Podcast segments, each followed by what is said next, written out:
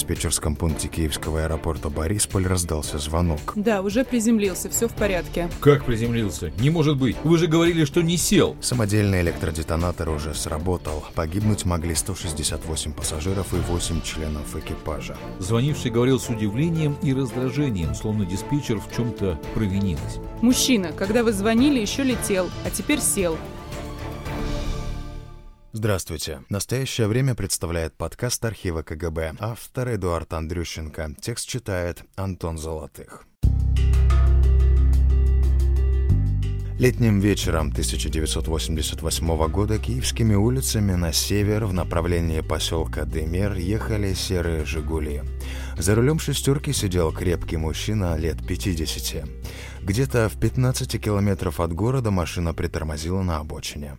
Водитель вышел с сумкой в руках и направился к придорожной лесополосе. Пройдя немного вглубь, он раскрыл баул и стал раскидывать во все стороны какие-то предметы. После этого вернулся в машину, проехал немного, снова остановился и вновь разбросал что-то в зарослях. Проделав эту процедуру в третий раз, он развернул шестерку и отправился домой, на Киевскую оболонь. Водитель, кажется, не подозревал, что все это время за ним поочередно следовали пять автомобилей с одетыми в штатское людьми. Для них мужчина из «Жигулей» был объектом по кличке Гробов. Одна из машин, ведущих наблюдение, на обратном пути трижды останавливалась. Пассажиры, включив фонарики, внимательно осмотрели заросли, в которых объект Гробов входил с сумкой – во врагах и кустах валялись крупные куски сырого мяса и бруски сливочного масла. Мясо хорошее, не кости и не обрезки. В те годы такое покупали на рынке по двойной-тройной цене или доставали по блату. Оперативников КГБ, а это и были именно они, обнаруженное, похоже, ничуть не удивило. Спецслужба нашла того, кого искала. Сутками ранее, 17 августа, в аэропорту Куйбышева приземлился самолет из Киева. Среди пассажиров была 46-летняя Лариса Гриб. Вместе с 15-летней дочкой она прилетела в гости к сестре Полине. В аэропорту киевлянок встретила Галя, дочь Полины. Лариса везла родственникам мясо, масло, колбасу и сыр вместе примерно 15 килограммов. Жители Куйбышева, как и большинства других нестоличных городов СССР, страдали от дефицита. Купить или достать еду в Киеве было проще. Столицы республик всегда лучше обеспечивались товаром. «Я понимаю, почему она везла с собой так много продуктов», говорит Людмила Кузьмина, которая в те годы с друзьями добивалась переименования Куйбышева обратно в Самару. Мясо у нас в 1988 было абсолютным дефицитом, его давали по талонам не более килограмма в руки. За мясом надо было стоять в многочасовой очереди, и это не как сейчас, вырезка отдельно, другие части отдельно. Как порубили вместе с костями, так и отвешивали. Сливочного масла не было, основным продуктом был маргарин. Подсолнечное масло, если по талонам, 200 граммов в руки. Но главным подарком, особенно детям, было сгущенное молоко – Абсолютным дефицитом был кофе, не достать чая, даже того, который пыль грузинских дорог, вспоминает самарская координатор движения «Голос». Женщины первым делом принялись распаковывать еду, чтобы переложить в холодильник. Открыв большую картонную коробку, Лариса удивилась. Вместо мяса и масла в ней лежал какой-то фанерный ящик, заколоченный гвоздями. Продукты перед отъездом паковал муж, но женщина помнила, что никакого ящика не было. Зачем забивать его гвоздями, вообще непонятно. Взяв отвертку, Лариса принялась его вскрывать. Примерно в то же время в диспетчерском пункте киевского аэропорта Борисполь раздался звонок. Мужчина спросил, сел ли самолет, летевший в Куйбышев. Диспетчер узнала голос. Недавно он уже звонил с тем же вопросом. Да, уже приземлился, все в порядке. Как приземлился? Не может быть. Вы же говорили, что не сел. Звонивший говорил с удивлением и раздражением, словно диспетчер в чем-то провинилась. «Мужчина, когда вы звонили, еще летел, а теперь сел», — ответила она. Положив трубку, она добавила. «Странный какой-то».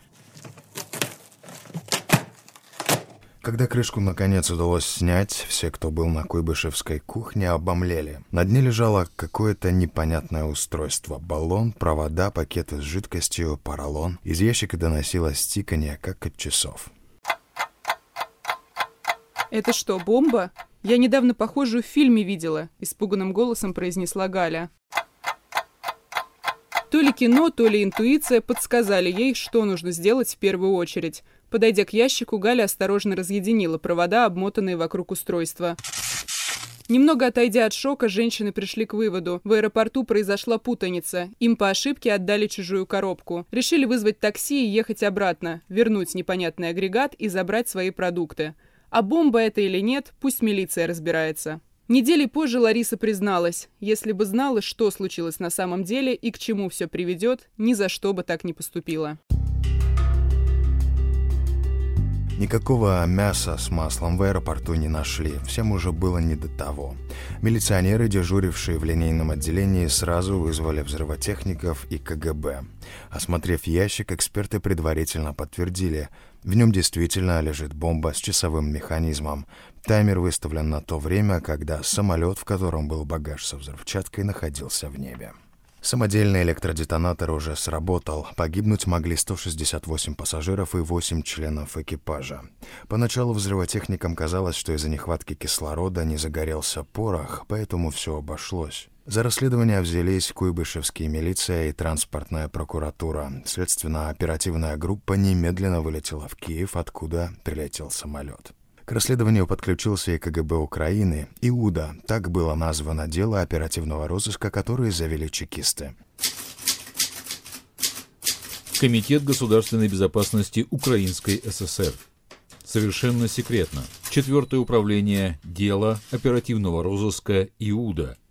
С самого начала у КГБ было три основных версии, как взрывчатка оказалась в багаже ничего не подозревающей Ларисы Гриб. Первая – диверсия или теракт. Преступник имел антисоветские взгляды и уничтожением самолета хотел нанести политический и материальный ущерб режиму. Вторая версия предусматривала низменно-бытовой мотив. Неизвестный по личным причинам решил убить кого-то из летевших в том самолете и избрал такой способ. Целью могла быть как сама Лариса Гриб, так и любой другой пассажир или член экипажа. Наконец, третье возможное объяснение – психическое заболевание злоумышленника. Заложить бомбу могли знакомые и родственники Ларисы Гриб, работники киевского аэропорта Борисполь или вообще посторонние лица. Но первым в списке подозреваемых значился муж Ларисы и отец Елены, Василий Гриб. Именно он паковал и вез в аэропорт ту злосчастную коробку с мясом. В биографии мужчины ничего подозрительного не нашли, почти образцовый советский гражданин, 50 лет отставной военный. Преподавал в военном училище в Киеве, служил на Крайнем Севере. Награжден медалью за безупречную службу. В отставку ушел год назад в звании подполковника. С тех пор работал инженером на киевском заводе «Генератор». Завод режимный и Гриб имел доступ к государственной тайне. Перед этим, понятное дело, пройдя проверку. С комсомольского возраста мужчина состоял в КПСС. Все характеристики положительные, никаких порочащих связей и антисоветчины. С психическим здоровьем, по мнению врачей, тоже все в порядке. А что в семье? Супруги Гриб были вместе уже 24 года, вырастили двоих дочерей. Лариса заверила, с мужем живет душа в душу. То же самое утверждали источники КГБ, жившие по соседству и работавшие вместе с супругами. Совсем другое рассказала знакомая Лариса, сотрудница управления гражданской авиации Старовойтова. Именно через нее Гриб достала авиабилеты в Куйбышев. Она слышала о недавнем серьезном конфликте в семье Гриб, едва не закончившемся разводом. Причина – любовница, которую якобы завел Василий. В КГБ считали, что преступник, кем бы он ни был, в ближайшее время захочет избавиться от улик. За Василием Грибом сразу же установили наружное наблюдение, присвоив ему кодовое имя Гробов. В некоторых документах КГБ он также фигурирует как Иуда. А домашний телефон поставили на прослушку. Супруга так и не позвонила мужу из Куйбышева, хотя должна была. Вечером мужчину набрал брат Ларисы, сообщивший, что у нее неприятности – Вместо мяса в ящике нашли черт знает что. Гробов тут же выдал себя, поехав в посадку и выбросив мясо, масло и бутылку, которой разливал бензин. Когда Гриб вернулся, у дома его уже ждали куйбышевские оперативники и следователь. Мужчину повезли на допрос, сначала в качестве свидетеля. Еще не зная, какие доказательства есть у следствия, Грубов пытался все отрицать. Тогда чекисты рассказали о находках в лесополосе. Сотрудник наружки при этом выступил как простой свидетель, якобы случайно заметивший странное поведение Гриба у дороги и решивший посмотреть, что тот выбросил. О своей причастности к КГБ на допросе он ничего не сказал. Такой прием в оперативно-розыскной деятельности называется легализацией. К пяти часам утра подозреваемый во всем сознался. Да, это он подложил бомбу, чтобы освободиться от жены и дочери. В тот же день мужчину арестовали. Я допустил преступную глупость и готов отвечать по закону. С женой были сложные отношения, я измотался и издергался, и в каком-то дурном состоянии все это сделал, не подумав обо всех трагических последствиях своего поступка. Такими словами заканчивалось чистосердечное признание Гриба. Со временем подследственный начал менять показания в надежде смягчить свою участь. На одном из допросов он заявил следователю, убивать никого не собирался, бомба должна была лишь напугать жену. Буду говорить, что специально сделал все так, чтобы взрыва не было. Тогда, может быть, по другой статье пойду и раньше на волю выйду, признался Василий Гриб сокамернику, с которым успел сдружиться и которому доверял. Зря доверял. Его собеседником был внутрикамерный агент с позывным «Степанчук». Содержание задушевных бесед агент регулярно пересказывал куратору. Чекисты дозированно передавали полученную информацию следователю. Это помогало задавать подозреваемому правильные вопросы. Позже Иуда отказался от новых показаний, вернувшись к старой версии. Хотел именно убить, а не напугать. Постепенно у следствия вырисовывалась более-менее понятная картина того, как все происходило. Отношения супругов не складывались уже давно. На одном из допросов Василий Гриб описывал семейную жизнь так.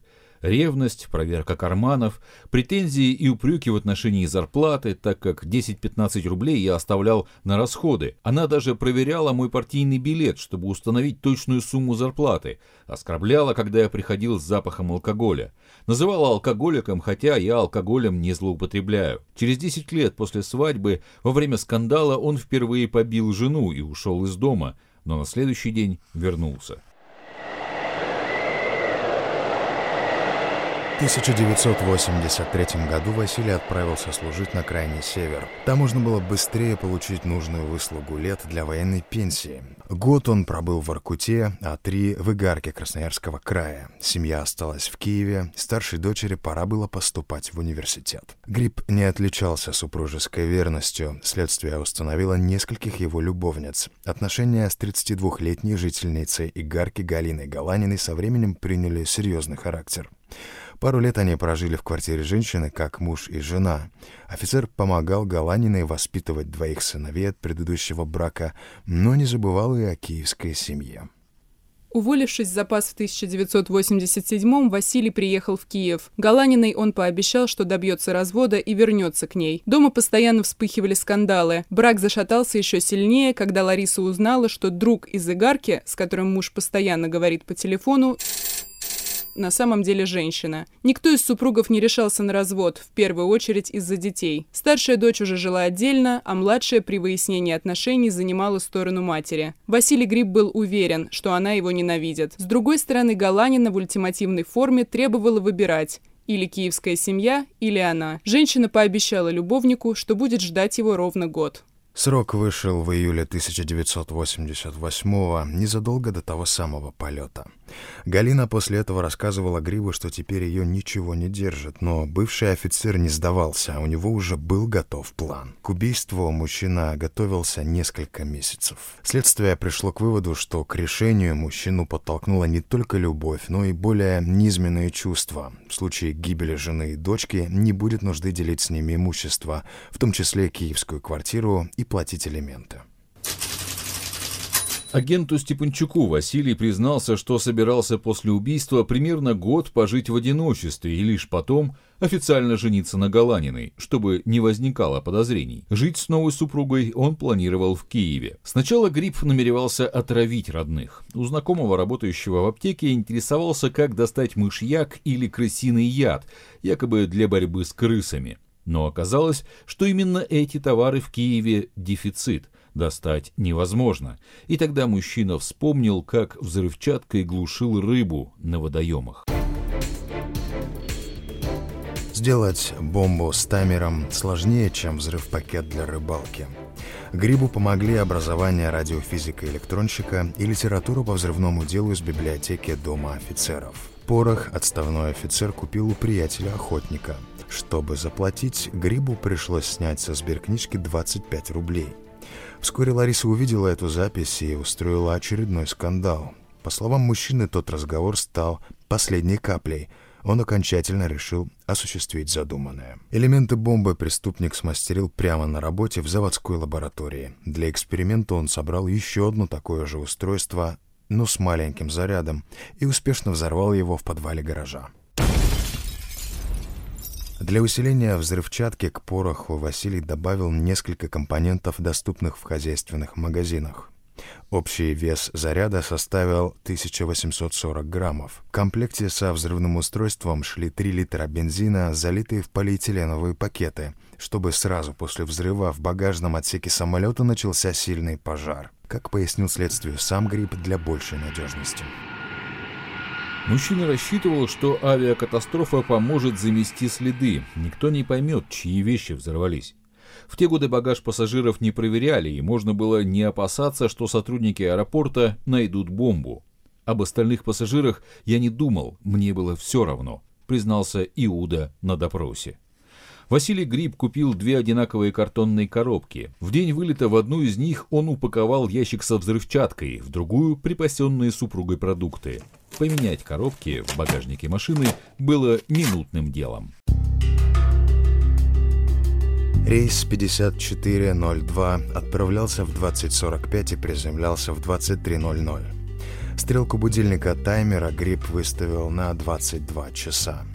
Взрыв должен был случиться неподалеку от Пензы. Последующая авиакатастрофа, по заключению экспертов, была вполне вероятным сценарием. Осколки взрывчатки на открытой местности разлетелись бы примерно на 1200 метров, а в самолете наверняка пробили бы листы силовой обшивки и фюзеляжа, могли повредить элементы каркаса и системы управления. Немалую угрозу представлял бы и пожар, усиленный бензином. Почти две сотни жизней спас нарушенный контакт будильника с батарейкой, благодаря чему электрическая цепь разомкнулась. По словам экспертов, это могло быть последствием удара по коробке или сильной тряски, например, если грузчики слишком грубо швырнули багаж. Судили Гриба за покушение на двойное убийство из корыстных мотивов способом, опасным для жизни многих лиц, покушение на разрушение воздушного судна и незаконное обращение с боеприпасами и взрывчаткой. Максимальное наказание по законодательству того времени – расстрел. О процессе писали газеты, и киевские, и всесоюзные. Судя по репортажам, подсудимый вел себя уверенно, иногда даже дерзко, спорил с конвоирами, грубил журналистам.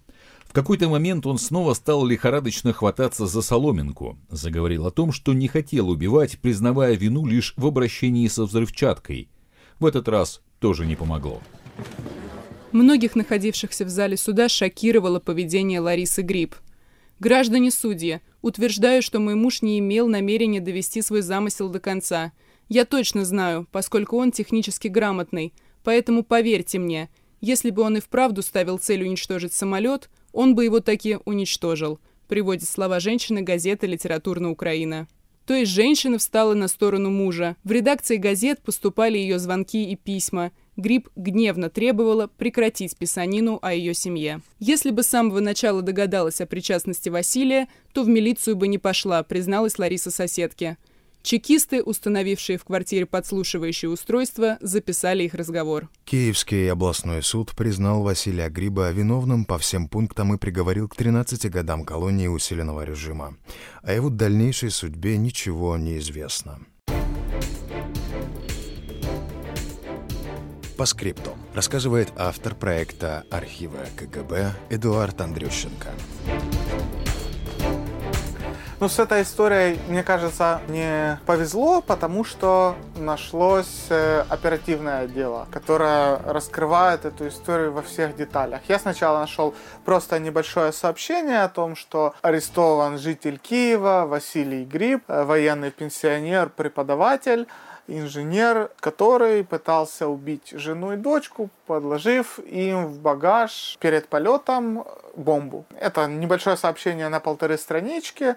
Э, ну, мне очень захотелось узнать какие-то подробности. Там еще упоминается о том, что он, узнав о том, что самолет приземлился, соответственно, взрыва не произошло, он попытался избавиться от улик. А улики это, соответственно, материалы, из которых он делал бомбу и продукты. И я себе представил такую картину, тоже такая, можно сказать, кинематографическая сцена, э, как он посреди ночи в пакетах выносит эти все улики. Ну, мне, мне, мне тогда казалось, выкидывает соседний двор где-то в мусорный бак. Но, к счастью, мне нашли это дело, и я уже увидел там все, как это происходило на самом деле. Улики он попытался выкинуть за Киевом, вот если ехать с Абалони на север, да, вот туда он поехал за город, он сам жил жил на Оболоне, вот, и в посадке раскидывал это мясо. Все это детально описывается, это сводки наружного наблюдения, протоколы прослушки, его переписка. А также вот, например, интересный момент в деле – это сообщение внутрикамерных агентов. То есть мы знаем, что если фигурант какого-то важного дела был арестован, то к нему в камеру подсаживали агента, который рассказывал обо всем интересном, что слышал от этого самого арестанта. Ну и наш э, персонаж Василий Гриб в камере стал рассказывать, что я, например, на суде э, поменяю показания, буду, э, буду теперь говорить, что не хотел убить жену и дочку, хотел их только напугать. Вот. Ну, соответственно, э, чекистам от агента это стало известно, что он об этом рассказывал. Ну, в данном случае это просто еще раз там подтвердило правдивость той версии, которую они изначально разрабатывали. Потому что, например, полностью, почему они вообще работали с этим агентом и э, отправили к нему. Нельзя было полностью исключать, что им что-то другое руководило. Даже вот рассматривалась изначально версия в том числе, что это могла быть какая-то там антисоветская диверсия. Вот еще один момент, который меня удивил, это то, что жена этого Василия Гриба, когда она вот поняла, что произошло, что муж ее хотел убить, она его все-таки простила. И на суде вступалась за него, просила наказать его помягче. Вот. И даже призналась своей соседке, это зафиксировала прослушка, которую установили в их квартире, призналась соседке, что если бы она с самого начала, открыв на кухне ящик и увидев там бомбу, если бы она понимала, что это дело рук ее мужа, ни в какую милицию она бы не звонила. То есть э, она жалела, что она так поступила, винила себя в том, что якобы из-за нее ее мужа арестовали, хотя это было все дело его рук. Ему дали 10 лет, э, ничего о его дальнейшей судьбе мы не знаем, в открытых источниках ничего об этом нет. Единственное упоминание об этом человеке это список офицеров, служивших в какой-то из военных частей. Он несколько частей сменил, пока служил, и все, больше о нем ничего не известно. Это был подкаст архива КГБ. Автор Эдуард Андрющенко. Текст читали Антон Золотых, Александр Касаткин и Дарья Кудрявцева. Продюсер проекта Виктор Кульганик. Слушайте нас на сайте currenttime.tv, а также везде, где вы обычно слушаете подкасты. В iTunes, Spotify, SoundCloud и так далее. До встречи! Я Павел Буторин, директор телеканала «Настоящее время». Надеюсь, вам понравился наш подкаст. Не пропускайте важных новостей, обязательно зайдите на наш сайт currenttime.tv. Подписывайтесь на нас в соцсетях, смотрите нас в YouTube. Вы знаете, что у нас вы всегда найдете новости без цензуры и открытое обсуждение проблем. До новых встреч!